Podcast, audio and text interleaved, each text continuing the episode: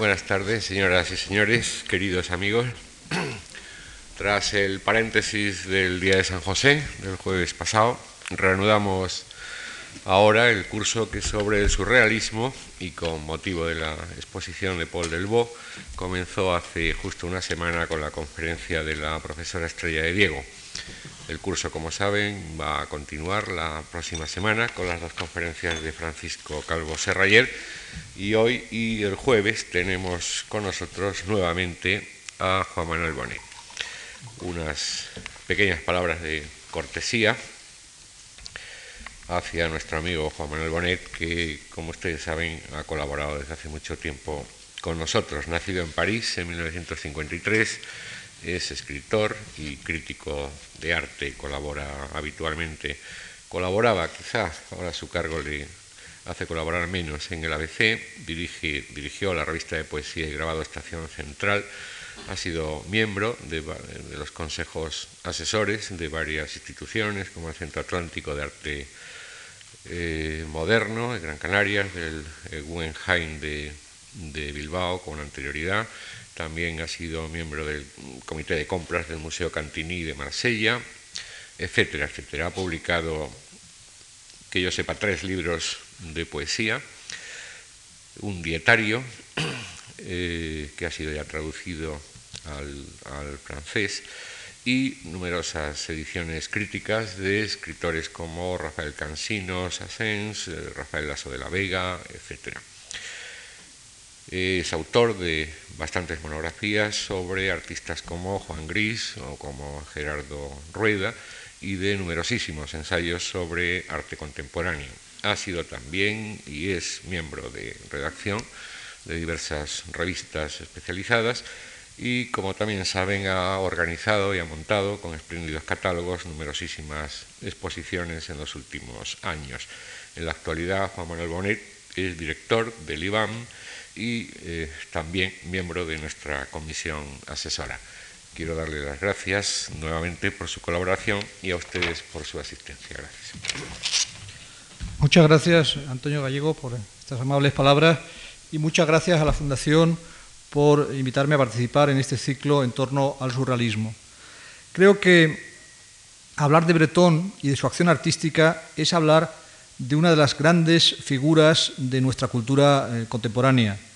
Eh, pocas veces se ha dado la unión que se dio en Breton entre eh, la importancia de su aportación en el ámbito de las letras, en el ámbito de la poesía principalmente, y la acción que llevó a cabo paralelamente en el ámbito de las artes plásticas. Pero en el caso de Breton hay que decir que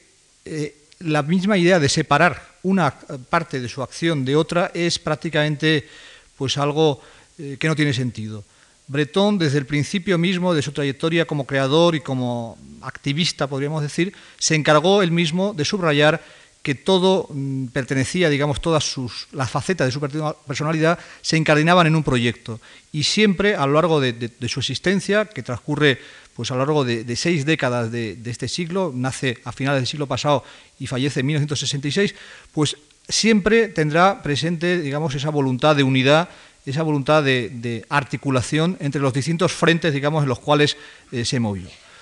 Creo que por parte de la Fundación Juan Marc organizar este ciclo mm, eh, en torno al surrealismo es muy oportuno en el marco de una exposición sobre un pintor del cual eh, Breton mismo mm, dijo cosas. Breton en concreto no le dedicó nunca a Paul Delvaux un texto monográfico, pero en un texto publicado en, su exilio norteamericano en el año 41, pues hablando de la gran arteria del sueño, en la cual eh, coloca una serie de pintores, coloca juntos pues, a Delvaux, a Belmer, a Cornell, que son pintores, digamos, o artistas, en el caso de Cornell y Belmer no son exactamente pintores, son Belmer pues, un creador de objetos, en esa época Cornell un creador de cajas, pues son, digamos, pintores que, y artistas que le atrajeron en esos años 40, en los cuales se encontraba lejos de Europa, y se acuerda entonces desde los Estados Unidos de Delvaux, que hizo del universo, dice, el imperio de una mujer siempre la misma, que reina sobre los grandes mm, arrabales del corazón, donde los viejos molinos de Flandes hacen girar un collar de perlas en una luz de mineral. Esta es la única frase específicamente dedicada a Delvaux en la obra de eh, Breton, pero indica que fue sensible al arte de este pintor, que es un marginal, digamos, del surrealismo. Y creo que la, frase que acabo de leer es indicativa un poco de cuál es la manera de acercarse al hecho artístico de Breton, que no es en absoluto una manera fría, que no es en absoluto una manera objetiva. Creo que la palabra objetividad no cuadra, digamos, con su pensamiento, sino que por el contrario es una manera en la cual se implica completamente en, la búsqueda pues, de, correspondencias, en la búsqueda de, una palabra poética que recree la obra. Y creo que al final esa es la gran lección de Breton y la lección que hace que hoy le recordemos como una figura fundamental, ya digo, de la cultura moderna y en concreto para las artes plásticas.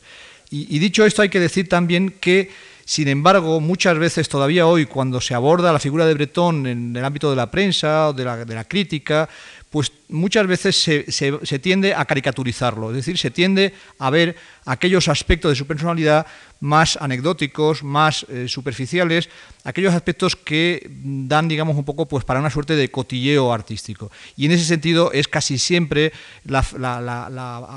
el, giro, la expresión que se utiliza, pues es la de Bretón, papa del surrealismo, Bretón, persona que aterrorizaba, digamos, un poco a, sus, eh, a, los demás miembros del grupo, persona que imponía sus puntos de vista. Eso, pues, evidentemente es una leyenda, pero que tiene un fundamento. La historia del surrealismo, sobre todo la de los años 20 y también la del surrealismo más tardío es, pródiga en exclusiones, en, una historia, digamos, sectaria, pero hoy, desde luego, eh, en esta, en esta charla no quisiera acentuar ese aspecto anecdótico, sino que por el contrario quisiera ir, digamos, a lo esencial, que es ir a ver cuál fue su, su reflexión sobre el arte y cuál fue su acción sobre el arte. Y en ese sentido decir que sin Bretón eh, nuestro siglo hubiera sido otro. Muchos de ustedes habrán visto la exposición que en 1991 organizó el Centro Pompidou dedicada a Bretón, que luego visitó eh, el Museo Nacional Centro de Arte Reina Sofía aquí en Madrid. Estábamos allí en esa exposición confrontados a lo que podríamos llamar el Museo Imaginario de Bretón, el verdadero museo de nuestro siglo, de una parte de nuestro siglo, evidentemente hay cosas, hay muchas cosas que quedaban fuera, Bretón pues mm, acertó en ciertos diagnósticos, no acertó tanto en otros, Bretón ignoró mm, una gran parte, por ejemplo, del arte abstracto, evidentemente, pero en todo lo que se refiere al mundo del, Dada y el surrealismo, también de sus predecesores más inmediatos, de los cubistas, de los Fauve, de ciertos simbolistas, también de cierto arte marginal, de cierto arte de los locos, de cierto arte de los niños, también incluso en el terreno de los objetos encontrados, que luego veremos la importancia que tuvo la problemática del objeto para Bretón y para los surrealistas, pues todo eso allí quedaba reconstituido en un eh, espectáculo verdaderamente prodigioso y, prodigioso saber sobre todo que todo eso fue, digamos, la acción, fue de acción de un grupo, pero evidentemente un grupo marcadísimo por las directrices, por las visiones de este poeta tan importante. Eh, por mi parte, la emoción que me produjo esa exposición eh, fue un simple eco pálido de la emoción que me había producido la visita dos años antes a la propia casa de André Breton. Eh, en compañía de mi mujer entramos en ese recinto verdaderamente pues, pues maravillados de encontrarnos exactamente tal como lo había dejado el poeta a su, muerte en 1966 y cuidado por su viuda Elisa, chilena, además de, nacionalidad, y, encantada de hablar castellano en, un medio francófono como es el suyo en París, pues Elisa cuidaba, hoy, hoy no lo cuida, está en una casa de, de retiro, es una persona muy mayor, pero en aquel momento todavía estaba, digamos, al frente de ese laboratorio central, diríamos, de la modernidad. Un interior en el que se habían acumulado, salvo los seis años de exilio, eran digamos, la vida de Breton desde 1920 y pocos hasta 1966 en sucesivas capas que habían quedado allí eh, totalmente estratificadas según pues habían ido llegando los materiales. Ah, estaba la plancha original pues del, grabado de Picasso eh, que, ilustra Ciel de Terre, vamos, el frontispicio de Ciel de Terre, estaba eh, un cuadro muy importante de Miró temprano, estaban cosas de Mata, estaban cosas de De Quirico, curiosamente del De Quirico criticado por Breton, del De Quirico de después del 18, pero sin embargo había un cuadro, había obras de Arsil Gorky, ese prodigioso pintor armenio de la Escuela de Nueva York, había obras de Picabia, estaba por supuesto una biblioteca extraordinaria, sus muñecas Hopi, dibujos simbolistas de Charles Filiger, eh, objetos encontrados de carácter científico, objetos de locos, en fin, todo ese mundo que verdaderamente eh, pues casi no nos atrevíamos a dar un paso en él. Eh, en un momento determinado, Elisa nos dijo,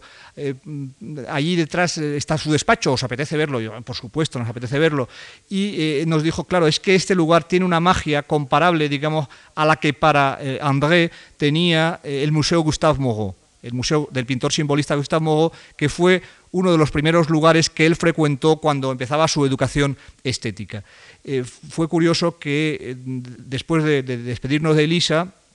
eh, pues echamos a caminar por la Rue Fontaine, por ese barrio cercano a, la Place Clichy y a Pigalle, y al, cabo de cinco o diez minutos nos encontramos con una flecha que ponía Musée Gustave Moreau, y ahí nos encontramos, digamos, con el azar objetivo tan caro a Breton y visitamos ese día el Museo Gustave Moreau que no conocíamos y, entendimos un poco pues, el tipo de fascinación que había ejercido sobre él. Dicho esto, pues precisamente quisiera empezar hablando del Bretón de los 17 años, del Bretón estudiante de medicina que visita el Museo Gustave Moreau porque ha caído bajo el embrujo, digamos, del simbolismo. La palabra simbolismo ustedes la asociarán probablemente pues, con eh, el mundo esotérico y con eh, estudios sobre los símbolos. Evidentemente es una dimensión del simbolismo y Bretón, sobre todo en su edad más tardía, se interesó muchísimo por ese mundo. Pero ahora me estoy refiriendo al simbolismo como gran movimiento eh, cultural que nace en la Francia de la segunda mitad del siglo XIX y que mm, va a tener un influjo enorme sobre todas las artes y sobre todas las formas de la creación durante pues, el fin de siglo. Es el simbolismo, el arte fin de siècle, el modern style, el Jugendstil eh, alemán. Es eh, el Art Nouveau, es todo ese conjunto de fenómenos que, ya digo, mm, creo que la palabra que mejor los reúne es simbolismo. Eh, Breton en 1913 accede al simbolismo, que es algo que ya está, digamos, como superado por los acontecimientos, pero sin embargo todavía conserva su prestigio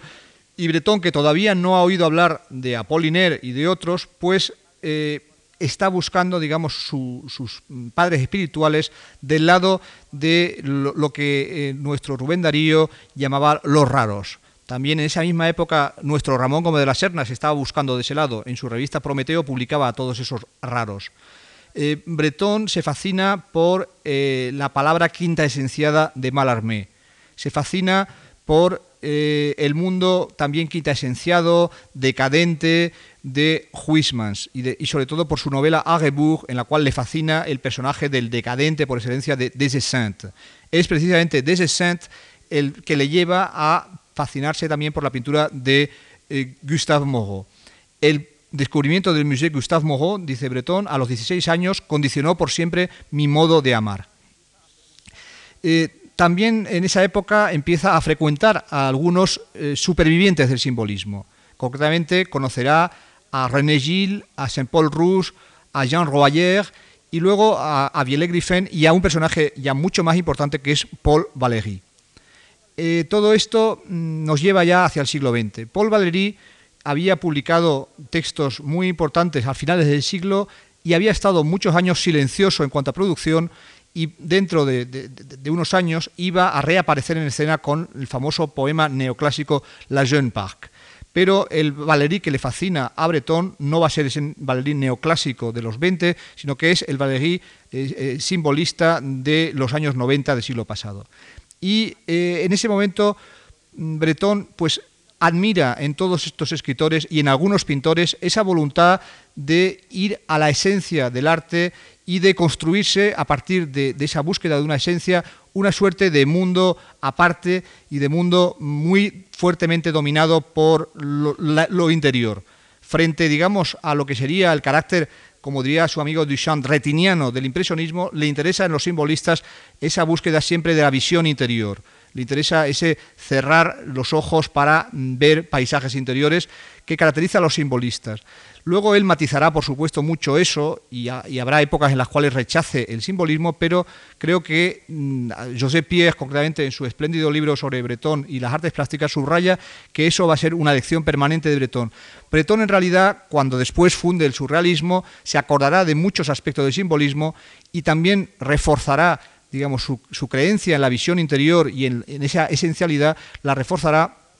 con una genealogía romántica. En realidad, Breton cuando ya funde el surrealismo, pues se preocupará mucho por decir que el surrealismo es la culminación del de, ciclo empezado por el romanticismo y continuado por el simbolismo. Pero en esa época todavía Bretón no ha fundado nada, Bretón es un aprendiz, escribe eh, poemas muy influenciados por estos poetas a los que me refiero, y en pintura, ya digo, le interesa Moreau y le interesan también pintores que luego él rechazará como son Pierre Bonnard y Edouard Vuillard. Eh, sería imposible pensar en un bretón más tardío, cercano, por ejemplo, a la estética ni de Vuillard ni de Bonnard, puesto que mm, incluso habrá frases que entendemos que van contra ellos cuando en los años 30, en plena tormenta, digamos, europea, diga que el arte no puede permanecer al margen de las inquietudes de su época y que esos pintores que se contentan con, reflejar un mundo amable, un mundo feliz, pues no van con él, digamos. Y en ese sentido, estos son amores que no van a perdurar. Pero en cambio, el amor por los poetas simbolistas sí perdurará. Sobre ese sustrato, simbolista, sustrato por lo demás común a muchísimos creadores de principios de, siglo, es decir, Picasso también es alguien que parte del simbolismo, Pessoa también es alguien que parte del simbolismo, eh, los músicos vanguardistas de los 20 son gente que parte del simbolismo a través de Satie, eh, Ezra Pound es alguien que parte del simbolismo. Sobre ese sustrato, digo, Breton tendrá la revelación de la modernidad a través de otro poeta. Me refiero, naturalmente, lo habrán imaginado ustedes, a Guillaume Apollinaire. Guillaume Apollinaire, al cual trató, al igual que a otros cubistas, es lo que el propio mm, Apollinaire definía como el espíritu nuevo. Es la modernidad bajo todas sus formas. Es una persona que, precisamente como Baudelaire y como Breton, mm, después, será capaz de darse cuenta de que hay que tender unos puentes entre las distintas artes, que no es posible que la poesía vaya por un lado, la música por otro, la pintura por otro, que es necesario aprender que cada una de las artes se contagie de las demás. Y en concreto, eh, Apollinaire,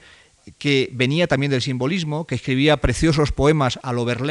sobre el mundo del Rin o sobre Praga, pues a partir de un cierto momento se pone a escuchar lo que le dicen los cuadros de sus amigos pintores, de sus amigos Picasso, Braque, Matisse, Delaunay, Picabia. Y es a partir de ese contagio de los pintores que Apollinaire empieza a escribir poemas de corte totalmente nuevo. Esos poemas en los cuales las imágenes se yuxtaponen muchas veces sin orden lógico, esos poemas que en un cierto momento quieren ocupar la página como si fueran cuadros, esos poemas que simulan eh, objetos, que, cuando se trata de evocar la lluvia dibujan, la tipografía dibuja eh, eh, de un modo muy caótico una lluvia, o si se trata de evocar un, cielo estrellado, unas constelaciones también dibujan las constelaciones a partir, ya digo, de un estallido de la tipografía.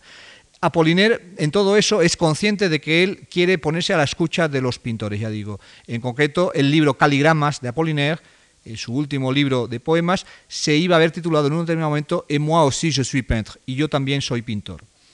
Para, eh, ya digo, mm, Breton es absolutamente fundamental pues, ese encuentro con la modernidad apollineriana. De la mano de Apollinaire también pues, va a venir eh, la poesía de Pierre Reverdy, Pierre Reverdy, ese poeta de imágenes mucho más construidas que las de Apollinaire, que sería un equivalente un poco a, la pintura, la poesía de Reverdit sería un equivalente a la pintura de su amigo Juan Gris. De la mano de Apollinaire también Breton va a llegar a Eric Satie, el único músico sobre el cual escribió un texto, texto que estuvo inédito hasta que se publicó en la solapa de un libro español hace unos, un tiempo, una traducción de los textos de Satie, un texto que revela la admiración que tenía por este músico, este poeta que nunca pasó en música de interesarse por el jazz y por eh, melodías populares de los años 20, que no tuvo realmente una reflexión musical.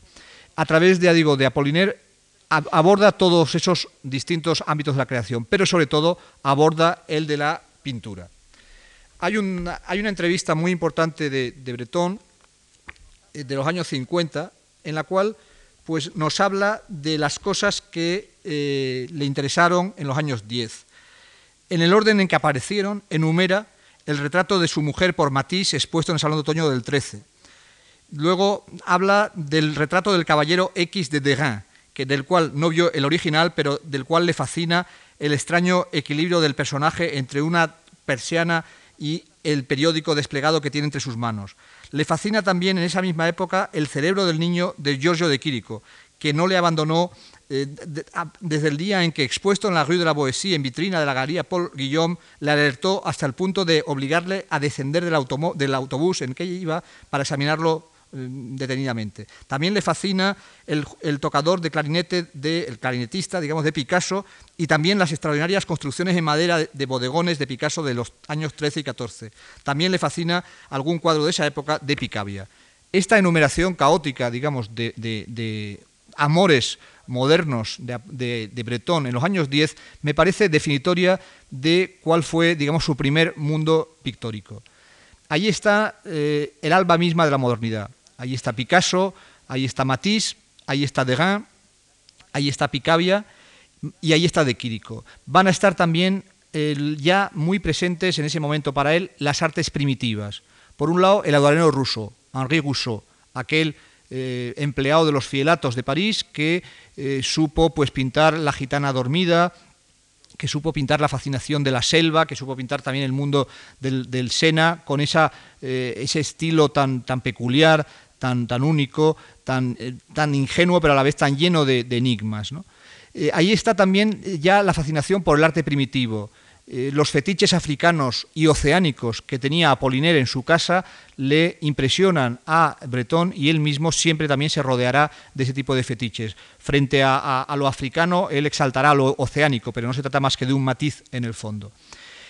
Apollinaire le, entrega, digamos, todo este legado, ese legado de la primera modernidad. Eh, de Quirico, en concreto, es también alguien que le viene, ya digo, de la mano de, de Apollinaire. La palabra mismo surrealismo que Breton empleará a partir del año 24, ya la había inventado Apollinaire en el año 17 para aplicarla a ciertos espectáculos de aquel momento.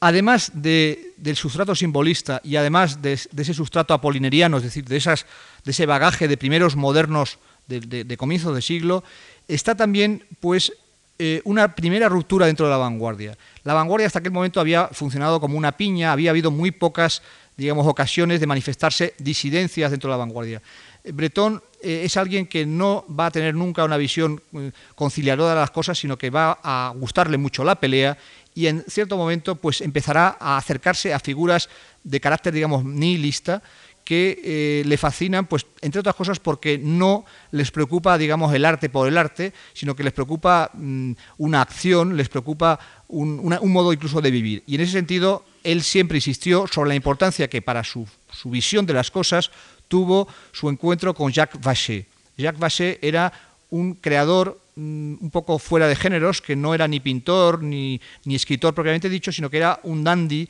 de Nantes, al cual él conoce en esa ciudad atlántica francesa en el año 16, cuando estaba destinado allá por razones militares, y este dandy que está en contra del arte y los artistas le influye poderosamente porque le fascina, digamos, esa capacidad que tiene para eh, eh, ir en contra de, todo lo que tiene alrededor. Y eso es un rasgo por parte de Bachek para dadaísta, digamos, y, enseguida vamos a hablar de Dada. Y en ese sentido creo que es el tercer elemento, digamos, de lo que serían las bases de la formación de, Breton, después del simbolismo y después del mundo de los cubistas en torno a Apollinaire es esa capacidad de rechazo radical de las cosas que manifiesta un Jacques Vallée en Nantes. Vallée que moriría por eh, una sobredosis de, droga. Eh, y a través de, de,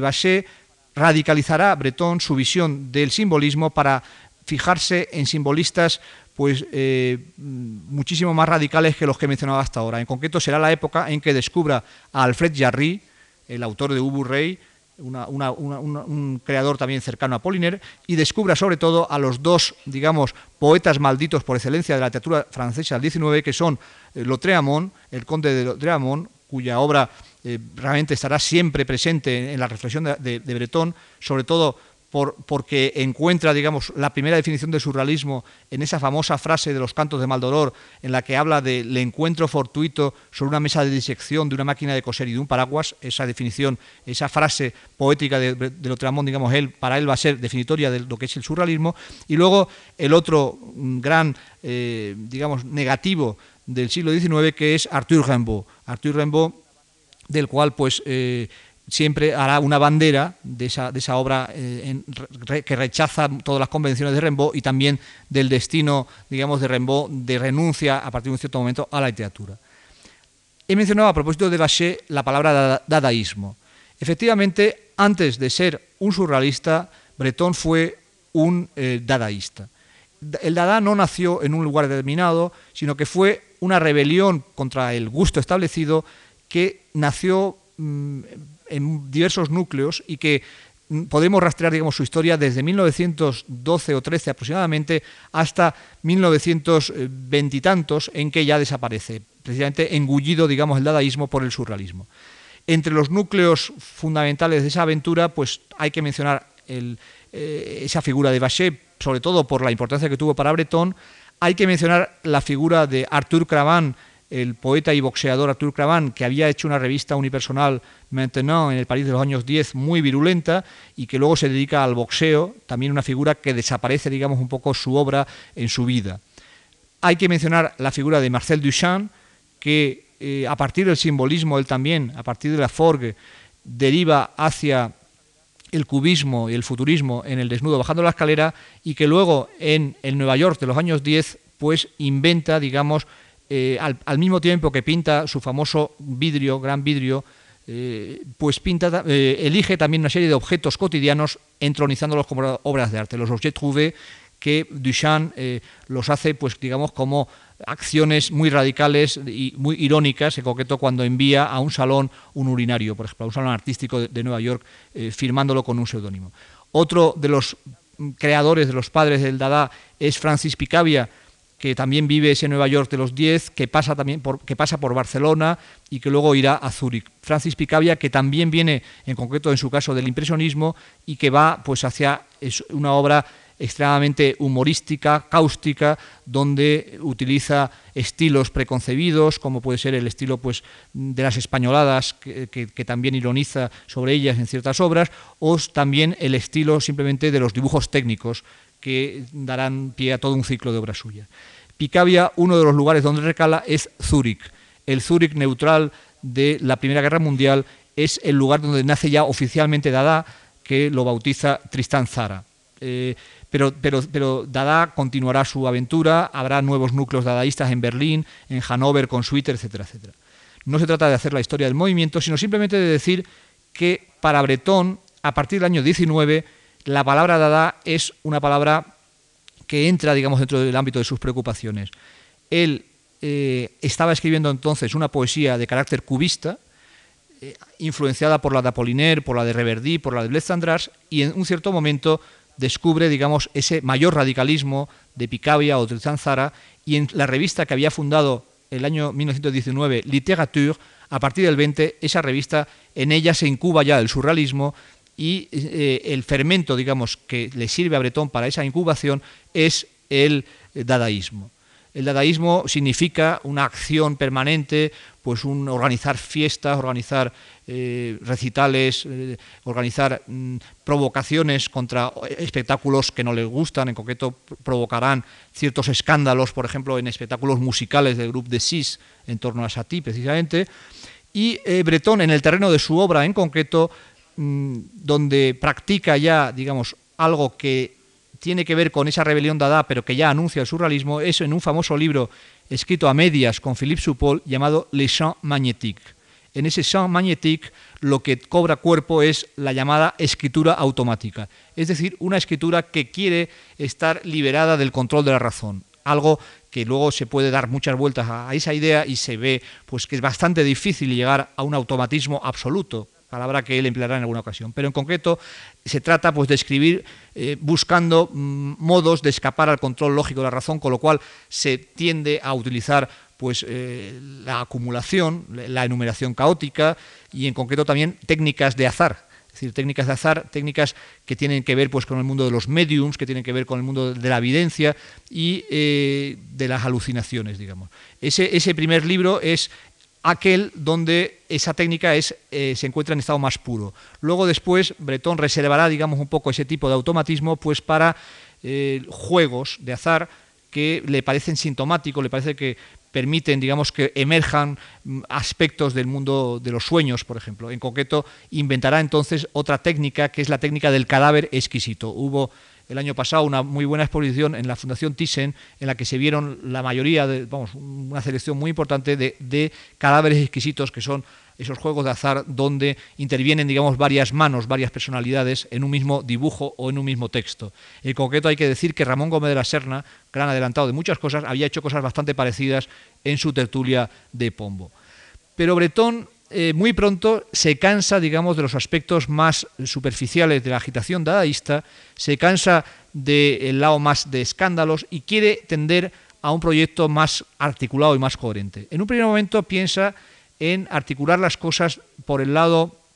de hacer un frente común de las distintas vanguardias. Es curioso esa tentativa de hacer un Congreso Internacional para la determinación de las directrices y la defensa del espíritu moderno. Congreso en el cual nos le encontramos a él junto con Robert Delaunay, al cual detestaba cordialmente, un pintor eh, importante del cubismo, junto con Fernand Léger, con el cual tuvo muy poca relación, junto con Aux Enfants, el pintor purista, junto con Roger Vitrac, que sí era surrealista, junto con Jean Paulin, un escritor francés, y junto con el compositor Georges Auric. Este congreso no llegó a feliz término porque eh, pues realmente era muy difícil poner de acuerdo a toda esta gente. Y por el contrario, lo que va a articularse a partir del año 24 es ya el surrealismo. Breton se distancia de los dadaístas, con Zara nunca volverá a tener prácticamente relación, eh, con Picabia sí la seguirá teniendo, pero más laxa y habrá idas y venidas que ahora no vienen al caso, pero eh, Breton se empieza a rodear de ese núcleo que, digamos, hará, eh, dará lugar a la, leyenda, digamos, un poco de Breton como papa o como capitán de un ejército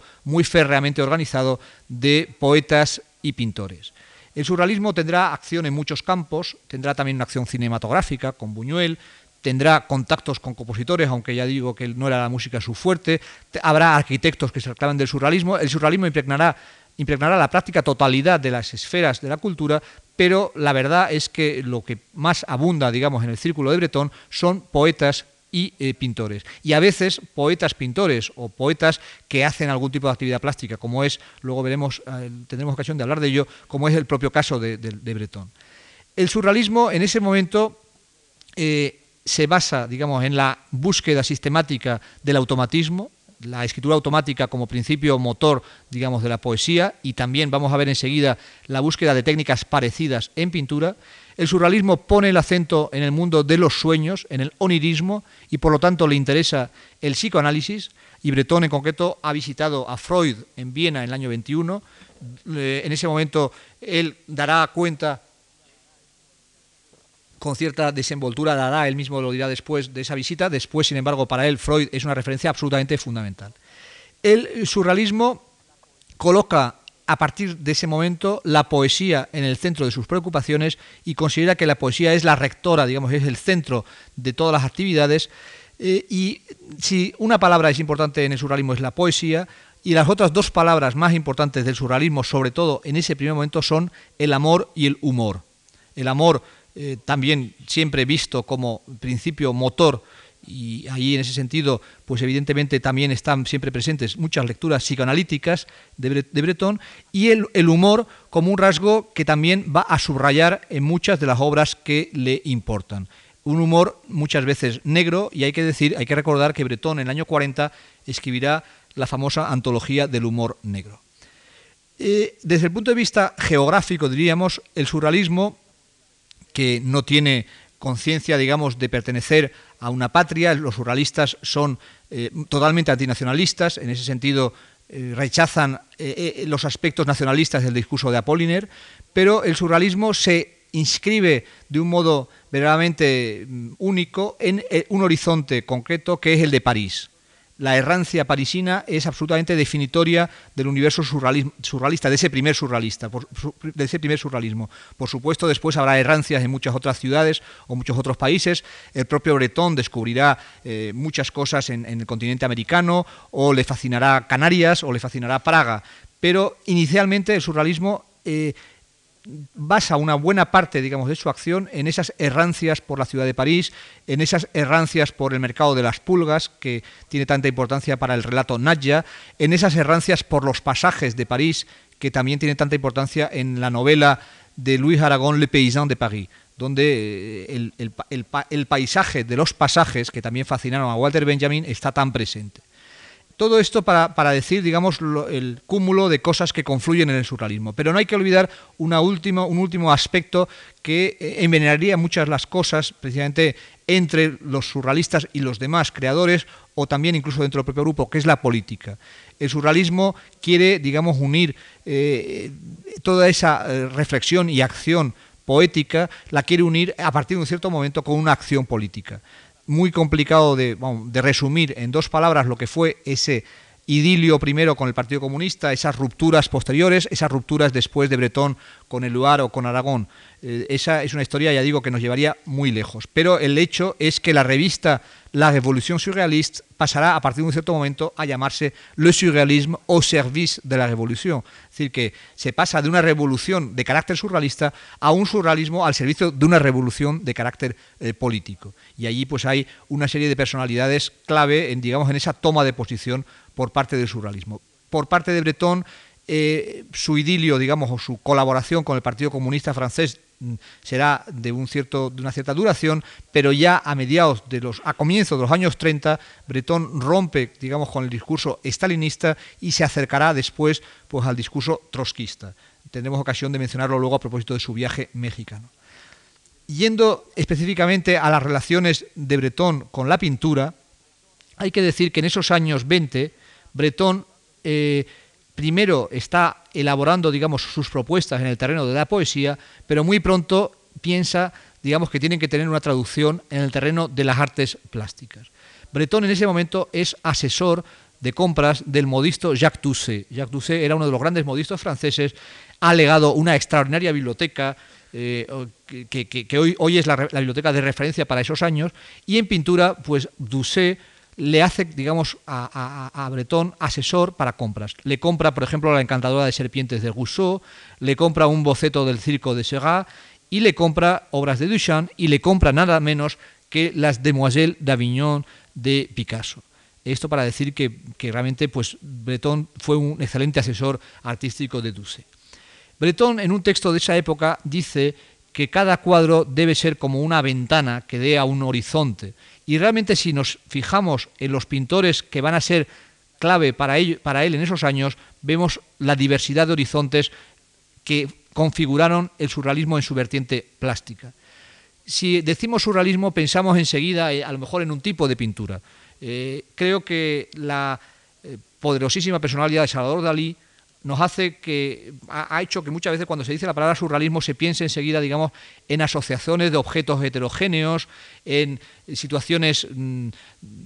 en esa fotografía, digamos, en colores de los sueños que proponía Dalí eh, que fuera la pintura. Sin embargo, el museo imaginario del Bretón de los 20, ya vimos antes el de los 10, con Picasso, con Degas, con Matisse, etc., el de los 20 sigue siendo un museo extremadamente diverso. Es decir, no hay un único modelo y no se puede confundir, digamos, lo que es el surrealismo con el modelo, por ejemplo, daliniano. Dentro de lo que es, digamos, su mundo de esa época, entra, sigue entrando concretamente Francis Picabia. Breton viene a España por primera vez en el año 22 para pronunciar una conferencia sobre Picabia en el Ateneo de Barcelona, paralela a una exposición que se hace entonces de Picabia. Picabia no es propiamente surrealista, pero es, digamos, el, el pintor que él va a considerar siempre importante del movimiento Dada. Luego está la permanencia de la devoción, del interés enorme de eh, Bretón por un pintor que ya he mencionado, que es Giorgio de Quirico. De Quirico es ese pintor italiano de las plazas, de los trenes, de los enigmas, de los crepúsculos. Es ese pintor italiano formado en Alemania y enormemente influenciado por el pensamiento de Nietzsche y por la pintura de Böcklin. Y es un pintor del cual eh, Bretón admira exclusivamente la obra de los años 13 al 17. Después considera que ha caído, digamos, en, una repetición de sí mismo y en un almacenamiento y además no le gusta, digamos, la evolución neoclásica de De Quirico. No le gusta, además, a título ya muy anecdótico, que De Quirico haya caído, digamos, en las redes de Jean Cocteau, que es, uno de sus bestias, es una de sus bestias negras. Jean Cocteau, por parte de Bretón, nunca, digamos, le regateará insultos. Y creo que en ese sentido, si leemos las memorias de De Quirico, vemos cómo De Quirico en los años 20 es, digamos, muy cercano todavía al grupo surrealista. De hecho, ya he mencionado antes que en la casa de Bretón había cuadros de ese periodo que ya no le interesaba tanto a Bretón, eh, pero a partir de un cierto momento arreciarán las críticas contra De Quirico y llegará el punto en el cual, cuando De Quirico exponga en una galería sus obras recientes, los surrealistas organicen una contraexposición con obras antiguas. Eh, en las memorias de De Quirico ese episodio y todo lo que todo lo que viene a continuación es realmente motivo de unas palabras terroríficas, tremendas de, de Quirico que nunca, digamos, soportó esa descalificación. Los surrealistas que contribuyeron tanto a levantar su mito contribuyeron también a hundirle después eh, realmente eh, y a convertirle en una figura un poco como apestada en ese sentido. Y creo que eh, esa fue probablemente una de las mayores injusticias que pudo cometer, que cometió, que cometió Bretón, porque en la obra de Quirico posterior sigue habiendo zonas verdaderamente mm, notables y, condenarlas así como las condenaron los surrealistas, pues fue algo que de Quirico sufrió mucho con esa decisión. Otro artista que él entroniza entonces como uno de sus grandes eh, es Max Ernst. Max Ernst, del cual se ha visto aquí en la Fundación una espléndida exposición. Max Ernst es un antiguo expresionista y es un antiguo dadaísta. Es alguien que ha seguido, por lo tanto, un camino relativamente parecido al de Breton, y Breton queda fascinado literalmente por sus collages.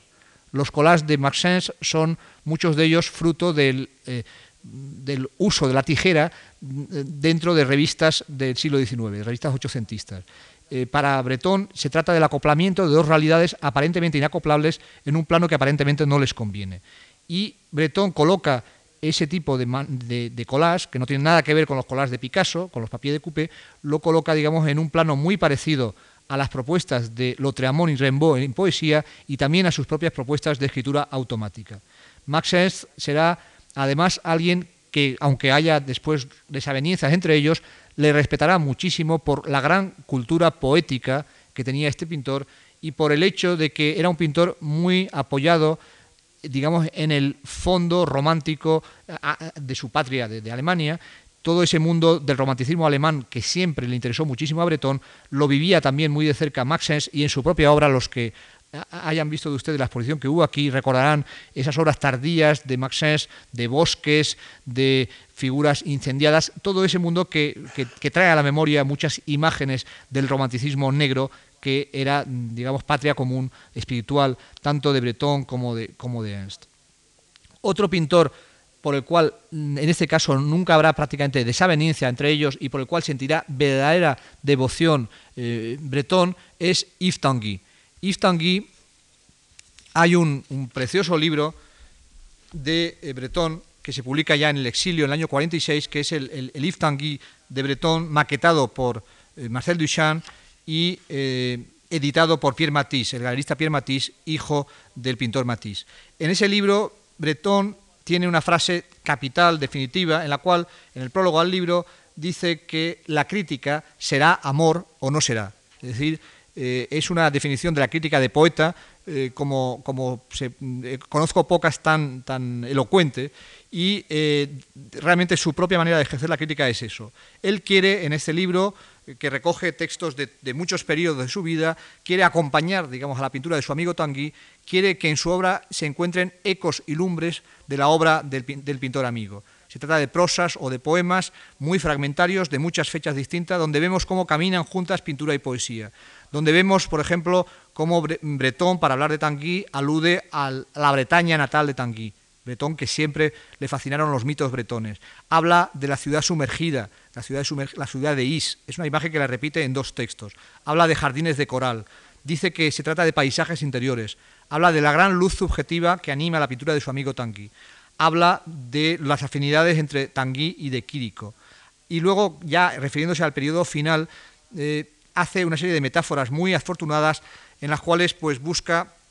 un paralelismo entre eh, los distintos paisajes por los que ha atravesado Tanguy. El paisaje bretón, las luces del norte de Nueva York, esos cielos prefiguradas, dice, por los cielos de Tanguy, y también ciertos lugares de París. Hay una página en la cual pues, empieza a hablar de la Rue du Château, donde vivió Tanguy eh, y donde trabajó con Prévert y otros surrealistas, y coloca una foto de, de André Kertész para evocar un París sórdido, pero que le fascina a todos ellos. Finisterre, París, paisaje interior, cielos norteamericanos, todo eso confluye, según él, en la pintura de su amigo Tanguy y de todo eso sabe, digamos, hacer, sabe con todo eso construir unos textos hermosísimos. Para mí, desde luego, Tanguy quizás sea, yo creo que sí, quizás por mi parte, el surrealista que más me ha interesado por lo obsesivo de su obra, por esa capacidad de ser pintor monótono, en el sentido grande de la palabra monótono, por esa capacidad de volver y volver sobre esos mismos horizontes, sobre esos mismos paisajes interiores, eh, siempre, digamos, mm, creando un clima enigmático.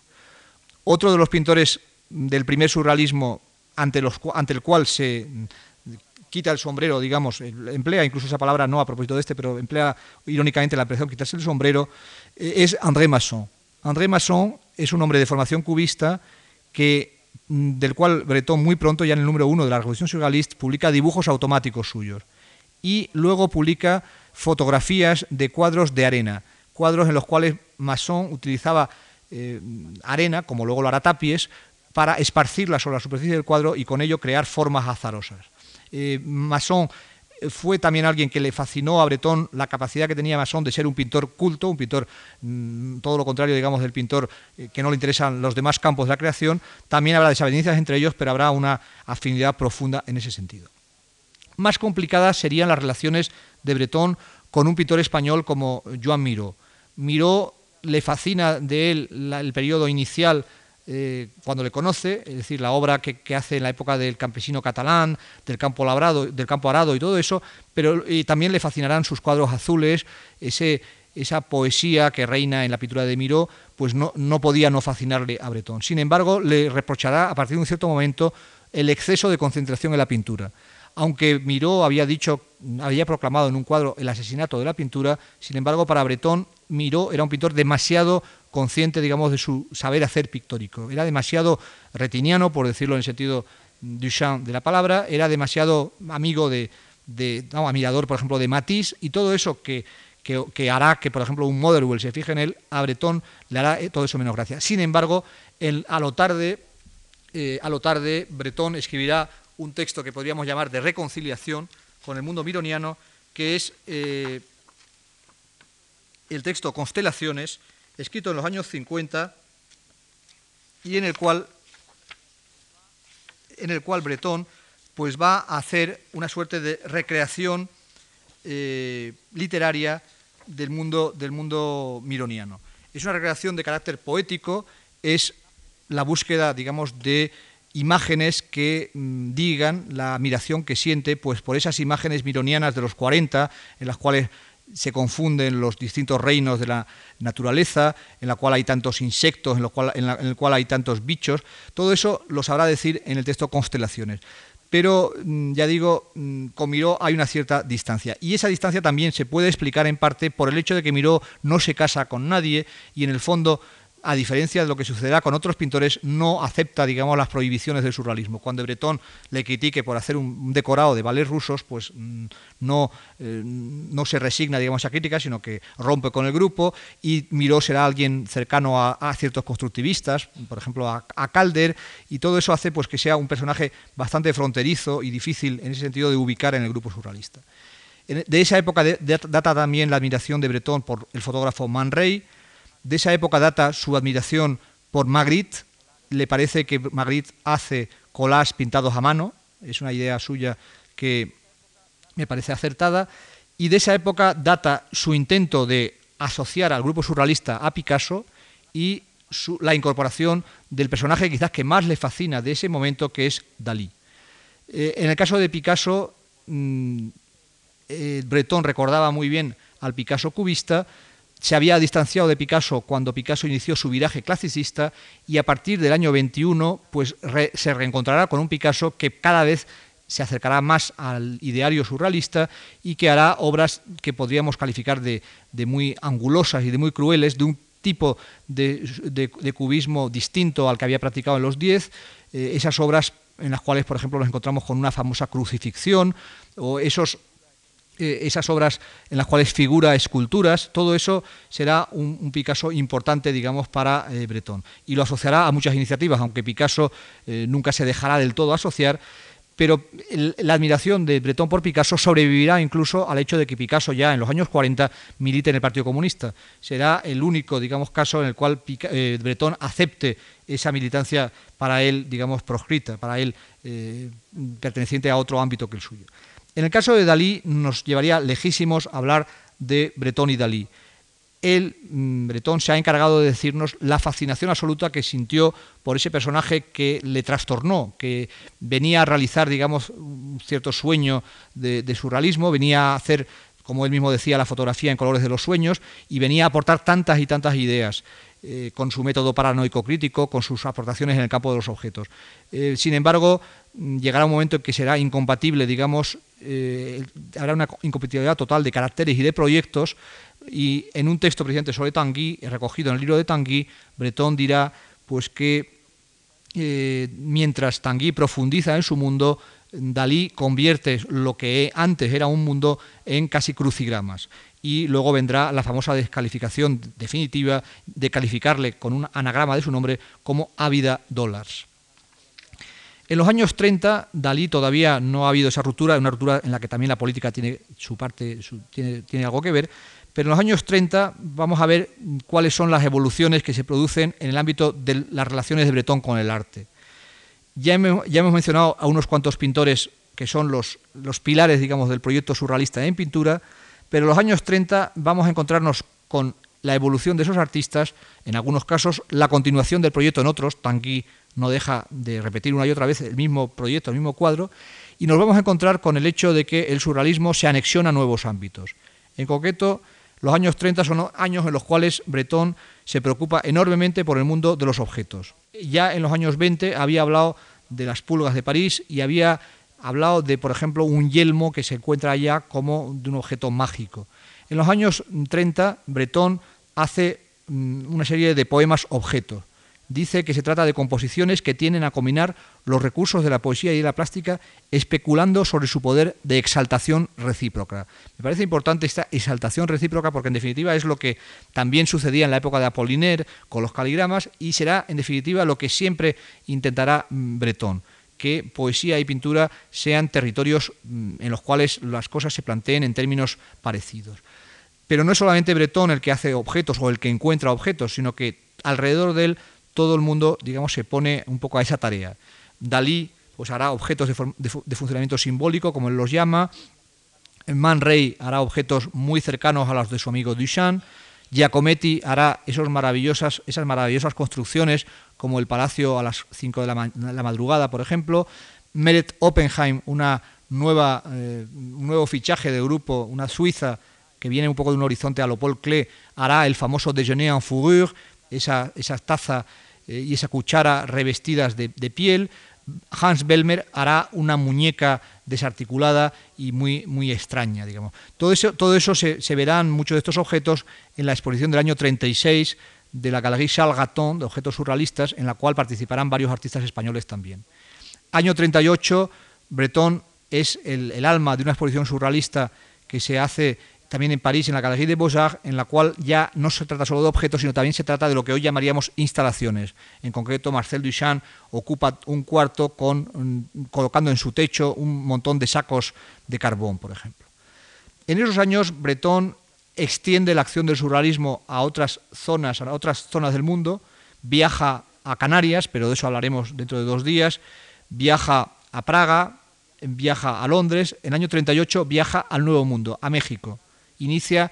un traslado del surrealismo hacia ese continente que siempre le había fascinado, eh, ese continente otro eh, americano. En concreto en México se encontrará con Diego Rivera, se encontrará Diego Rivera que vive un idilio trotskista, que después será estalinista, pero en ese momento recibe a Bretón y es uno de los artífices de la estancia de Trotsky en México, conecta con Rivera, conecta con Frida Kahlo y conecta con el gran fotógrafo Manuel Álvarez Bravo. Trae obra de todos ellos a Francia de vuelta y organiza una exposición. Paralelamente firma un manifiesto junto con lo escriben Trotsky y Bretón, pero lo firman Rivera y Bretón. Trotsky desaparece de la firma por razones de circunstancias, es el manifiesto de la Federación Internacional de Artistas Revolucionarios Independientes, que frente al arte de realismo socialista que proponían sus antiguos amigos Aragón y dentro de poco también lo propondrá Eluard, pues él propone un arte revolucionario, pero no de consigna, un arte que se aparte, digamos, de los dogmas en ese sentido. Eh, de vuelta a Francia, años 38, 39, 40, Breton se empieza a interesar cada vez más por artistas más abstractos que los que le habían interesado hasta ese momento. Hemos hablado hasta ahora de artistas los que, salvo en el caso de Miró, la mayoría de ellos representan sueños, representan situaciones. Magritte es un caso evidente, la exposición que se vio aquí en la Fundación, pues recordarán ustedes pues, de qué modo efectivamente se trata siempre de encuentros entre realidades eh, que no se encuentran habitualmente. Pero a partir de ese momento a Breton le interesa cada vez más aplicar los principios del automatismo a un arte cada vez más abstracto. En concreto, en el año 39 publica Breton un artículo en la, revista Minotaur que se llama De las tendencias más recientes de la pintura surrealista, en la cual eh, enarbola el concepto de automatismo absoluto para referirse, por ejemplo, a Óscar Domínguez, el pintor canario, y sus decalcomanías, sus calcomanías eh, realizadas con técnicas de azar, eh, con entintados que luego con ciertos pliegues con técnicas que recuerdan los de los test de Rorschach y ese tipo de cosas, pues producen imágenes sorprendentes. Exalta también el arte de Wolfgang Paalen, un artista austríaco que hace fumage, en los cuales utiliza eh, la llama de una vela para trazar formas sobre la superficie del papel o del lienzo. Exalta también los dibujos automáticos de Roberto Mata, el artista chileno Mata, que practica pues, un arte también de carácter muy abstracto. Eh, eh, todos estos artistas y otros menos importantes son los, los que Breton, digamos, va a, defender más en aquel momento. Llegamos así al último periodo importante de la vida de Breton. Después hablaré muy brevemente de su época final, de los años de su vuelta a París. Pero el último periodo donde Breton realmente está haciendo proposiciones muy destacadas en materia de artes plásticas es el periodo 1941-46, periodo en el cual Bretón, como tantos otros, tiene que exiliarse de Europa frente a la catástrofe del totalitarismo que reina en, ese continente. Bretón, en el año 41 en concreto, llega a Nueva York y residirá allí hasta el año 46. Será el momento de su encuentro precisamente con Elisa, antes mencionada. Será una época extraña para él porque, siendo un hombre que no podía, digamos, estar encuadrado en la actividad política golista en concreto, pues sin embargo será locutor de la radio de la emisora francesa La Voix de l'Amérique, allí en Nueva York, y lo será además considerando que hace, cumple con su deber, digamos. Pero es, un episodio eh, extraño, digamos, dentro de su biografía política. Eh, en ese momento escribe nuevos textos muy importantes, entre ellos un prolegómeno a un tercer manifiesto de surrealismo o no, la propia palabra o no es, significativa de un cambio de actitud. escribe otro texto que es la génesis y perspectiva artística del surrealismo y se encuentra con un Nueva York donde el surrealismo tiene realmente mucho más eco del que tenía en Francia. La acción de ciertos galeristas ha sido fundamental en los años 30. Julien Levy, Pierre Matisse o un museo privado como el MoMA han hecho muchísimo por el surrealismo. Año 36 el MoMA había hecho la gran exposición. Breton se encuentra, por lo tanto, con un público preparado, con artistas interesados, con poetas, con revistas, revistas que le proporcionan tribunas donde escribir. Se encuentra además con muchísimos exiliados. Y en concreto hay una fotografía formidable del año 41 eh, de una exposición en la Galerie Pierre Matisse llamada Artists in Exile, en la cual vemos a Breton al lado de Leger, de Osanfan, de eh, Mondrian y también de ciertos surrealistas. Pero la propia presencia de Mondrian y Breton es algo que no hubiera sido posible hacer esa foto en París, donde vivían mundos totalmente estancos. Sin embargo, en esa ciudad que es la capital, digamos, del mundo libre en ese momento, pues eh, han coincidido esos dos refugiados y pueden perfectamente coexistir. Eh, por parte de, Breton, sin embargo, no es un momento de grandes cambios, sino que es más bien un momento de reconstrucción del grupo allá. Porque además de él, en Nueva York en ese momento está André Masson, está Max Ernst, está Tanguy, está Mata y está Duchamp, es decir, está eh, una gran parte del grupo. Mm, y teniendo, está también Dalí, pero con Dalí no tiene trato. Pero todos estos sí tiene tratos, más o menos eh, estrechos según los casos. Con André Masson han pasado los dos camino de Nueva York por el Caribe. Breton ha pasado por Santo Domingo, donde ha descubierto a nuestro compatriota Eugenio Granel, una figura importante del surrealismo más tardío, que vive ese surrealismo caribeño digamos, ese mundo mágico del Caribe.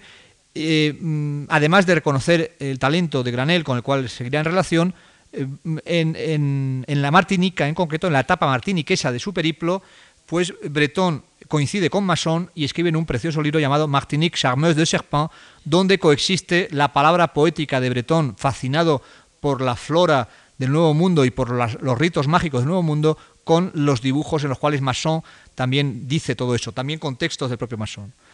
Eh, con Max Ernst compartirán muchas aventuras, en concreto Max Ernst entonces está casado con Peggy Guggenheim y con Max Senso en concreto vivirá la fascinación por el mundo de los indios del oeste americano y por los horizontes del oeste americano, por el mundo Hopi. Con Tanguy persistirá, digamos, su amor por la pintura de Tanguy, una pintura que se mantiene inalterada, y luego estará la relación muy estrecha con Roberto Mata. Roberto Mata, felizmente vivo todavía hoy, es un artista que en ese momento es clave para todo el grupo, ilustra a Candy Set, un texto importante de Breton, y es la figura que liga a Breton con una nueva generación de artistas americanos. En concreto, Mata le enseña, digamos, les enseña el surrealismo a Arsil Gorky, a Enrico Donati,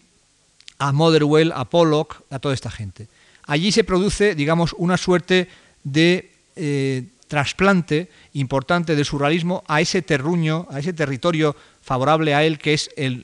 el territorio norteamericano. Los norteamericanos, con esa capacidad de síntesis entre diversos ingredientes que siempre han tenido, asocian, digamos, el surrealismo con cosas que el surrealismo no estaba asociado y son capaces de hacer puentes, de tener puentes entre precisamente el mundo de Breton y el de Mondrian, llegando a esa pintura abstracta que tendrá su máxima expresión en el sublime Marc Rothko. Pero allí ya sí que Breton no seguirá, digamos, esa corriente. Se quedará con aquellos artistas más de transición, le fascina el mundo tendente a abstracto de Mata, le fascinan las formas en gestación de Gorky, pero no llegará, ya digo, a seguir a estos pintores por el camino ya de la abstracción pura. Es decir, se quedará un poco en el umbral. Tendrá relación entonces Breton con el gran arquitecto Kisler, eh, el único arquitecto surrealista se podría decir, y tendrá también relación con artistas que se han quedado en otras partes del Nuevo Mundo, como puede ser Benjamin Peret, su fiel Benjamin Peret, el, el poeta francés Benjamin Peret en México, y es curioso porque es, prácticamente el único texto sobre un pintor realista que hay de, Breton, y en ese sentido podríamos considerar que es una mirada un poco quiriquiana al mundo de Hopper. En el caso de Cornell es más lógico que Cornell, tan interesado por el mundo romántico y simbolista, fuera glosado, digamos, por Breton, que veía pues, en esas cajas pues, pues un territorio donde había muchas fascinaciones compartidas. Para terminar, simplemente decir que Breton pasó los últimos 20 años de su vida de nuevo en eh, París, de nuevo en la Rue Fontaine. El surrealismo era entonces uno más de los movimientos que podían, digamos, atraer a un joven en esos años 40 o 50. Atrajo, por supuesto, a unos cuantos. Hubo un momento de, boom, de euforia surrealista. En, el 47, en concreto, hace Breton una exposición surrealista en la Galerie Maigret, cuya arquitectura le encarga precisamente a Kisler eh, en esos años funda revistas, hay tres o cuatro revistas sucesivas, la más importante probablemente sea Medium, también está el Surrealisme Mem, eh, son revistas en las cuales están los viejos surrealistas que siguen fieles a él y algunos artistas más jóvenes. Está el mencionado Granel, está durante un breve tiempo Antonio Saura, está también eh, Wolfgang Paalen, regresado por un tiempo de México, es decir, están supervivientes y nuevos reclutas. Breton tendrá en los años 50 una galería, en ella expondrá, por ejemplo, Granel, expondrá eh, una pintora eh, checa, surrealista, muy fascinante, muy enigmática, que vivía en, el mismo edificio que Breton. Breton en esos años mm, concede una serie de entrevistas recogidas en un muy importante libro llamado Entretien, eh, organiza un tomo en torno al arte mágico, eh, para el cual hace colaborar a muchísima gente,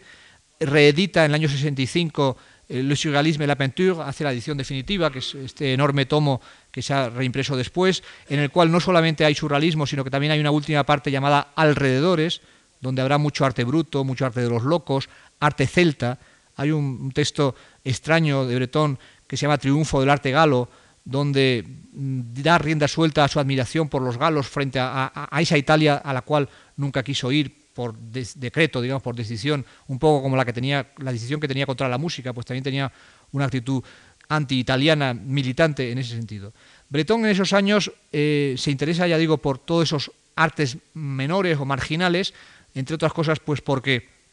es una época en la cual eh, después del desengaño de la política se refugia en el esoterismo y se refugia en, otra manera de, ver las cosas que, que mm, no, llegará a culminar, digamos, en ese sentido, ese, giro, pero realmente es un giro bastante acentuado. Y luego Breton vuelve a dialogar con los abstractos, eh, aunque se entusiasma a veces por la obra de surrealistas muy oníricos, pero durante los años 50 dialoga, por ejemplo, en España con Cirlot y su gente, y en el propio París dialoga con el grupo FAS de Edouard Jaguer, donde hay muchos abstractos, y dialoga con un crítico como Charles Etienne y con pintores no muy conocidos hoy como Jean de Gotex, Simon Antay, Judith Reigl o el canadiense Riopel, pintores bastante estimables todos ellos, que hacen, digamos, un poco cosas cercanas a lo que sería el action painting americano, eh, pero siempre con mayor insistencia, digamos, en, en su deuda con el surrealismo. Al final, final de su vida, en los 60, descubrirá todavía algunos artistas dentro de una sensibilidad que podríamos considerar cercana al pop art. En concreto, se fijará en la obra del cubano Jorge Camacho, se fijará en la obra del alemán Klafek, que pintaba máquinas de escribir y otras máquinas, se fijará en la obra de Enrico Bay, el italiano, o en la obra del haitiano Hervé Telemac. El surrealismo es entonces en parte un movimiento perteneciente al pasado, aunque hay que decir que irradia sobre muchísimos otros campos, porque en esa época, evidentemente, son muy importantes ya las obras literarias, la obra poética de gente como Octavio Paz, como Julien Gracq o como André Pierre de Mandiac, y todos ellos, en mayor o menor medida, se reclaman de la herencia surrealista. A lo largo de esta charla, pues evidentemente no he pretendido hablar de todos los pintores a los cuales se acercó Breton, ni he podido tampoco eh, dedicar a cada uno de ellos un estudio en profundidad. Eh, pero espero por lo menos haber mostrado hasta qué punto, digamos, eh, la mirada de Breton sobre el, arte fue fecunda. Mm, Breton no solamente además se interesó por el surrealismo, hay que decir en ese sentido que, por ejemplo, fue una persona que siempre tuvo claro la importancia de la pintura poética de Paul Klee. Hay que decir también que supo detectar lo que había también de nuevo en la pintura de un Kandinsky. Hay que decir que siguió de cerca pues eh, estudiando, mm, reflexionando sobre la pintura simbolista, en concreto sobre la obra de Gauguin o sobre la obra de Munch, que siempre le fascinó la magia que había en un artista como Seurat, que en cambio mantuvo ciertas opiniones muy tajantes en contra del impresionismo, en contra de Cézanne, en contra de Van Gogh, pero que de repente nos encontramos con sorpresas, como por ejemplo el hecho de que en la exposición dedicada a su, a su obra y acción en la exposición del Reina Sofía y del Pompidou, había de repente un pequeño eh, paisaje de eh, Luis Fernández, un paisaje figurativo de Luis Fernández. Evidentemente Bretón, ya digo, ni lo detectó todo, ni su mirada sobre todo fue tan aguda como fue su mirada sobre ciertas obras. Pero desde luego su mirada sobre Max Sens, su mirada sobre De Quirico, su mirada sobre Miró, su mirada sobre Tanguy son absolutamente fundamentales para entender el siglo XX. Y sin él el arte y la cultura en general de nuestro siglo hubiera sido otra. Y en ese sentido creo que es eh, una de las encarnaciones más altas que ha habido a lo largo de eh, este siglo y del precedente de la imagen, digamos, del, del crítico poeta o del poeta como crítico. En ese sentido, si él siempre se reclamó de la línea Baudelaire y Apollinaire, creo que es el tercer gran nombre que podemos colocar en esa línea. Muchas gracias.